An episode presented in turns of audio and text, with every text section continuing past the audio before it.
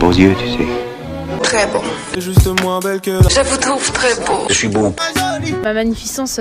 Elles sont toutes belles, belles, belles comme le jour.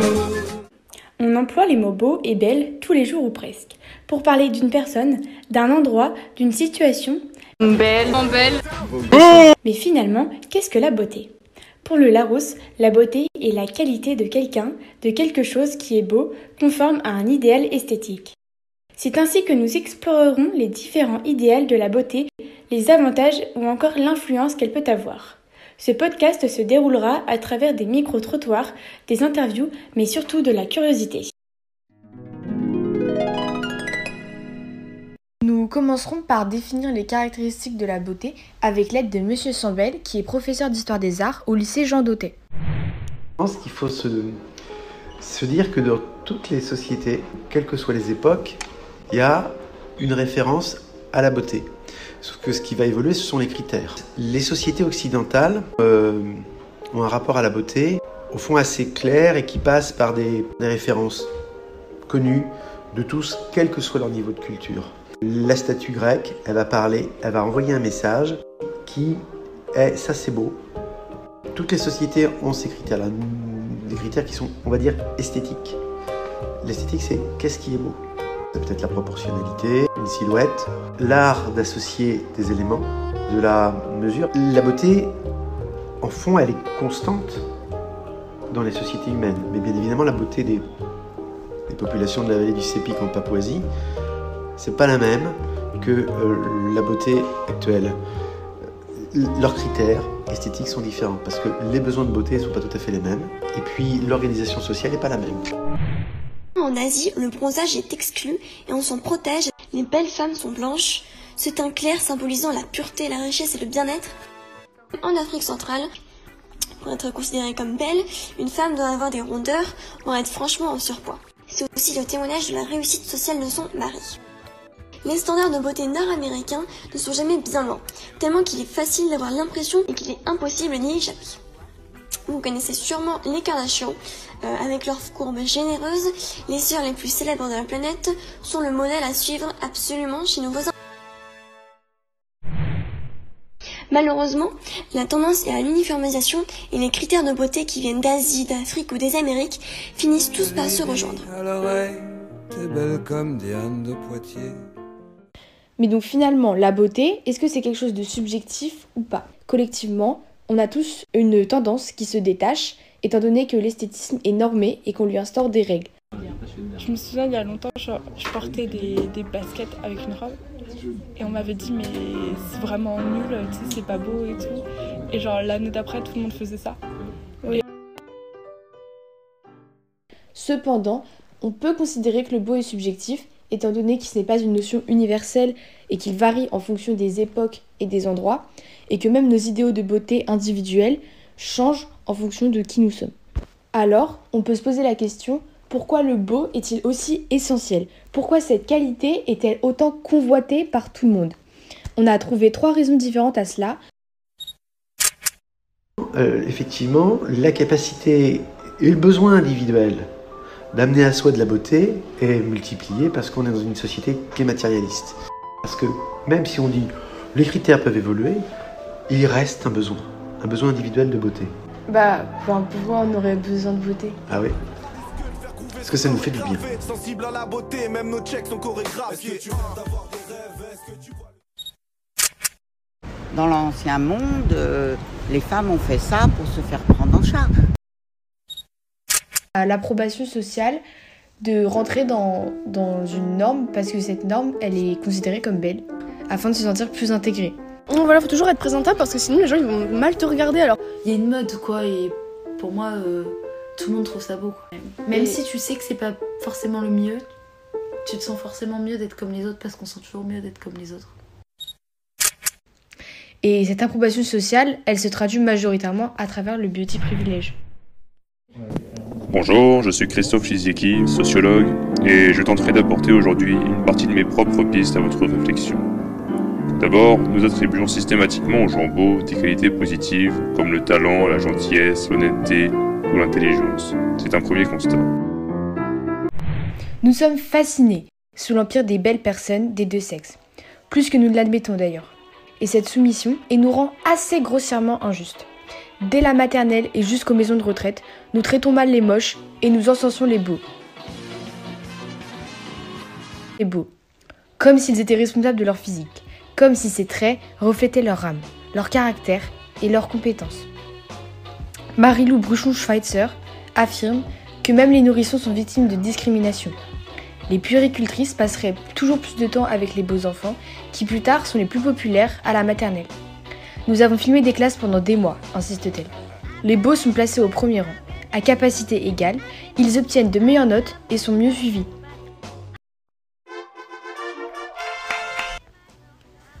En 1975, une étude mise en place par Clifford démontre que lorsqu'ils évaluent un élève ou une élève beau ou belle, les enseignements surestiment systématiquement le niveau d'intelligence ainsi que leur réussite future et ont tendance à mettre de meilleures notes, particulièrement aux oraux. Si dès l'enfance les beaux sont privilégiés, leur confiance en eux ne cesse de croître et ainsi ils sont plus ambitieux quant à leur futur, s'assurant potentiellement une plus grande réussite.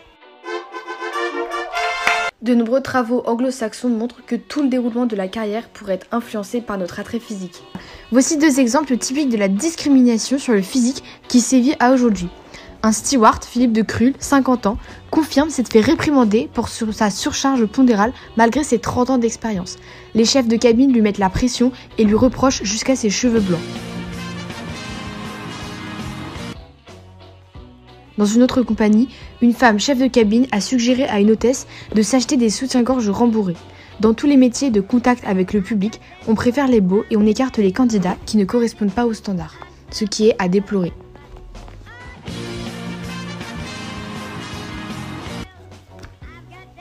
Il y aurait donc un lien entre le physique et les revenus. On prédit d'ailleurs aux beaux un meilleur mariage qu'aux autres. Jean-François Amadieu constate d'ailleurs qu'avoir une femme belle, c'est un marqueur social. Pour l'homme, c'est une façon d'affirmer sa puissance, et pour la femme, c'est une sorte d'ascenseur social. Ce qui est beau est bien.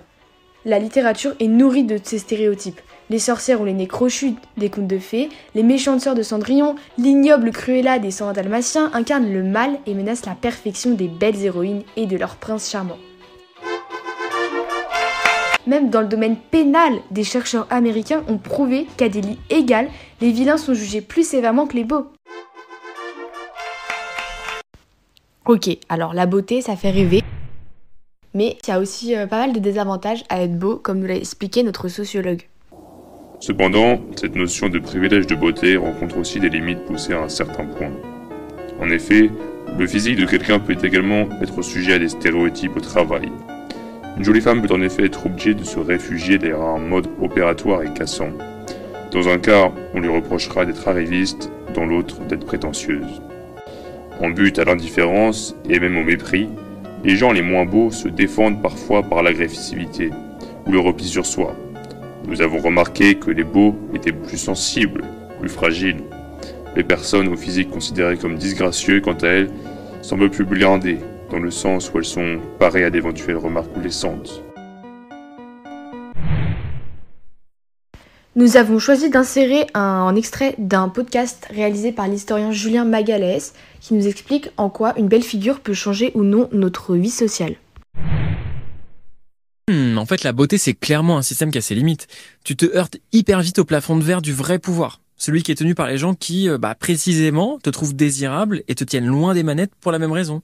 C'est compliqué de réussir dans ces conditions. Hein. Ouais, c'est complètement paradoxal. D'un côté, si on te considère comme étant pas beau, eh ben ça sera plus compliqué d'attirer l'attention des gens et tu vas peut-être perdre certaines opportunités. Mais si on te trouve beau ou belle, alors certes les gens vont te kiffer, mais ils auront aussi tendance à pas te prendre au sérieux. Clairement. En fait, c'est horrible. On est enfermé, Julien. Il y a pas d'issue. Faut être bof beau quoi pour être heureux, pour trouver l'amour, pour trouver un boulot.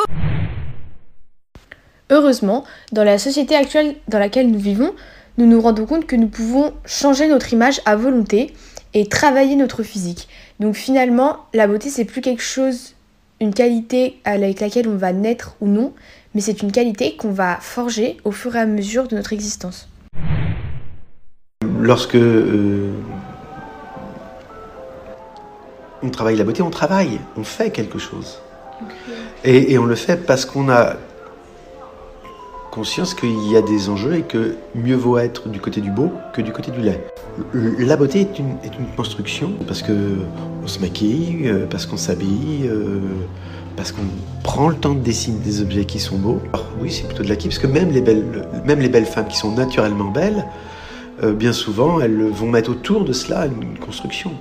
Parce que cette beauté qui est là, il faut dans le temps la défendre ou bien la protéger. Euh, la beauté n'est pas innée à mon avis. Selon l'étude réalisée en 2019 pour la FEBA, le chiffre d'affaires de l'industrie cosmétique en France s'élève à 19 milliards d'euros. La France est le premier pays exportateur et domine le marché planétaire des produits cosmétiques. Ainsi, les Françaises dépensent en moyenne 6,80 euros par jour en produits de beauté, soit 2482 euros par an. 40% des Français envisagent la chirurgie esthétique. À aujourd'hui, 85% de ces opérations sont financées par un emprunt aux États-Unis. Pourquoi c'est alarmant? Eh bien tout simplement car des gens sont prêts à s'endetter, à hypothéquer par exemple leur maison ou leur voiture tellement ils sont mal dans leur peau et ont besoin de se sentir en adéquation avec les standards de beauté.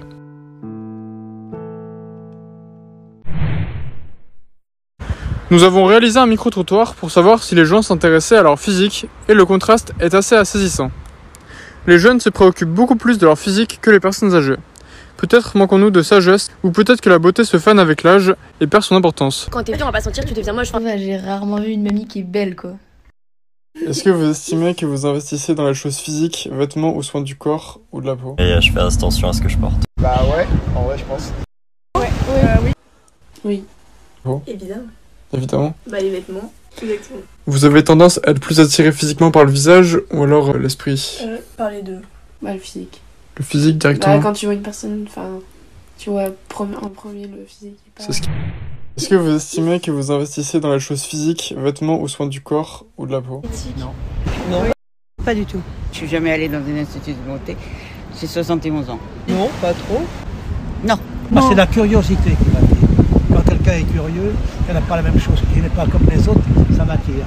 Oh, la beauté physique, c'est rien. La beauté physique. Tout un, cap, un package, la beauté. Vous vrai. verrez quand vous aurez mon âge. On, mais ça vient, on, comprend après. Bon, ben, Il y a une chanson qui est comme ça, de Cabrel, confondre la lumière d'une étoile et d'un réverbère. Et c'est ça. Il y a des gens, ils, ils- ils soignent leur apparence physique ben, pour aguicher quelqu'un. Et puis, euh, Bah, que se le mettre dans la poche. Mais Ça aide, mais c'est pas le tout. Tu avais dû confondre les lumières d'une étoile et d'un réverbère. Alors que le physique, tu le choisis. En fait, euh, physique, c'est un peu mensonger.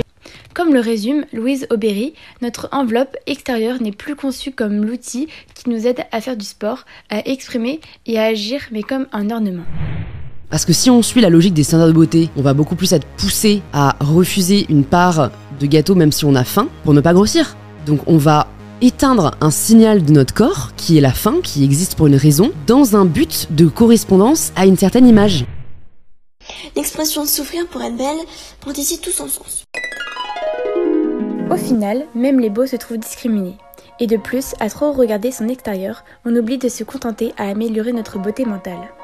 C'est vrai que moi, je préfère passer une demi-heure, une heure à me maquiller que lire un livre. Euh, L'habit fait pas le moine. Nous pouvons ainsi conclure ce podcast sur qu'est-ce que la beauté. La beauté est subjective et peut se représenter sous différentes formes. Cependant, grâce aux différentes rencontres que nous avons eues et aux réflexions sur celles-ci, que nous pouvons affirmer que la beauté est propre à certains codes donnés par la société. Souvent influencée par le monde qui nous entoure, la beauté semble conférer de nombreux avantages, particulièrement relationnellement parlant. C'est pourquoi nous cherchons à tout prix cet attrait, dans le simple but de recevoir une approbation de la société comme étant digne d'intérêt. Finalement, on peut se demander si on convoite autant l'idée de la beauté pour ce qu'elle est et pour ce qu'elle va su- susciter chez nos pères. Cependant, nous avons vu que même la beauté comporte son lot de désavantages.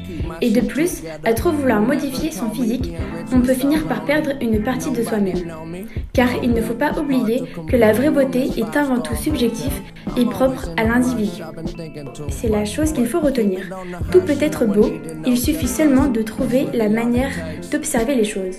Comme dirait Oscar Wilde, la beauté est dans les yeux de celui qui la regarde.